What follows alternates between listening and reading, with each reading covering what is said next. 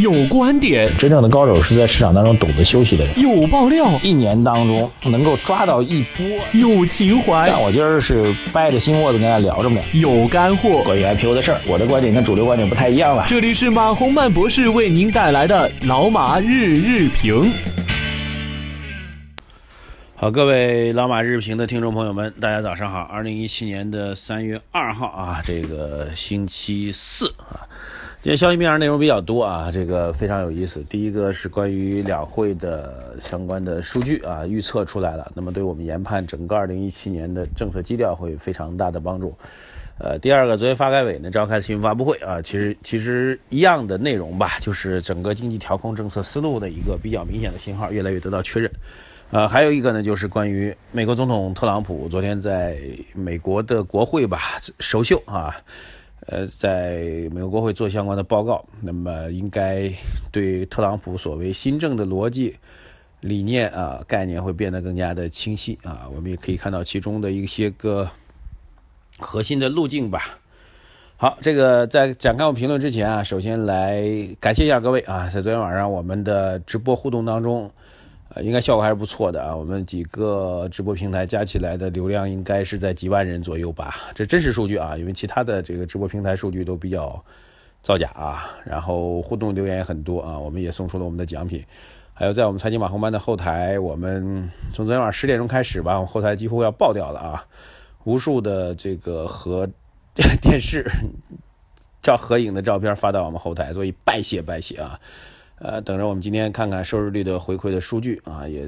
当然不管数据高还是低，还是要感谢各位的大力支持，谢谢。昨天晚上的你就是奇迹，谢谢。好，回到我们这个主题啊，呃，两会马上要开始了啊，这个三月五号本周日，呃，人大就要开会了，人大开会就意味着政府工作报告就将会发布，重要的看点就是政府工作报告当中如何提二零一七年经济增长指标啊。那么去年我们定的指标是。呃，叫做六点五到七的区间。那么今年我们定的指标呢，极有可能啊，又是彭博社先报的啊，呃，有可能是降到百分之六点五左右。哎，从六点五作为下限啊，变成六点五变成中轴线，各位能理解吗？啊，去年六点五到七，那么意味着中轴线应该是多少？六点七五，对吧？那么应该是围绕六点七五来上下波动啊。理论上来讲，来算它这个区间的波动性吧。那么现在，二零一七年的经济增长指标极有可能从六点五到七的区间，变成六点五的左右。那么意味着中轴线从六点七五将会下滑到六点五啊。这意味着怎么样呢？这个最高调控部门对于经济增长速度的追求进一步明确的信号降低啊。调控部门会容忍更高的，呃，更大程度上容忍吧经济增速的下滑。这是一个，当然目前还是所谓。外电啊，或者经济学家的揣测啊，那么到了啊本周日政府工作报告发布的时候，我们就将会更加的清晰了啊，这是第一件事情啊。第二件事情是昨天的发改委的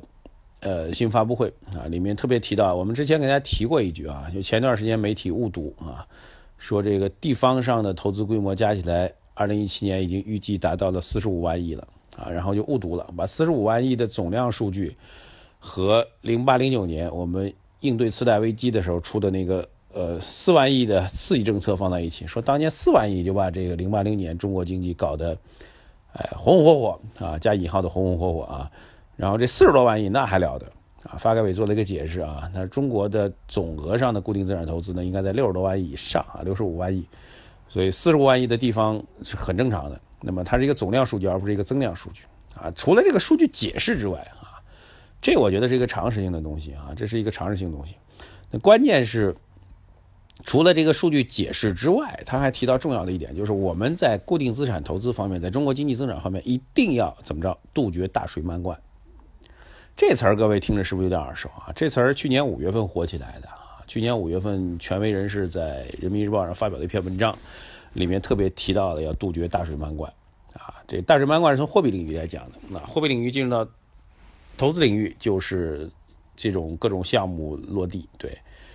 所以但是后来有小半年时间，就最近几个月吧，其实这个“大水漫灌”这词儿不大提了，对，但是重提，特别发改委在解释完数据后再次重提啊，意味着整个的调控政策思路依然是保持稳定啊，或者保持谨慎吧，更准确一点。所以这两条消息放在一起啊，经济增长速度较低的增长速度得到官方的认可或者更大的容忍，投资领域当中不搞大水漫灌，货币政策极有可能货币增长速度会从去年的百分之十三的目标下调一个点百分点到百分之十二，货币政策将会趋于更严格的中性的态势啊，这就意味着什么呢？货币就是货币政策。中国的所谓的财政政策，税收这块是归财政部管，那么投资这块是归发改委管，所以发改委至少发改委管的这块的财政政策这块，也是采取一个比较严格的、审慎的收紧的措施啊，所以两大政策都属于收紧措施，再加上最高调控部门就是国务院啊，经济调控部门啊，我们真正的经济最高调控决策部门是我们中央财经领导小组啊，对，小组长是谁？各位知道。啊，这个然后经济增长速度在下调的话，所以我们总体上认为，二零一七年基于政策数据的指导目标来讲，强刺激的措施基本上不会出现，更多的是维持稳定当中来优化结构。所以在这种背景情况下，依然不支持，啊，至少在目前时期当中会出现这种所谓的战略性投资机会啊。当然有人说。那你也不能一直看空啊，我们不并不看空啊，至少我们从目前的这些政策数据上来讲，我没看到积极做多的理由。但是也不排除在某些时间点会出台一些短期的或者应急性的措施，然后带动出来这个所谓战略性投资机会。就比如去年年中、去年五六月份，突然发现，哎，明年投资顶不住了，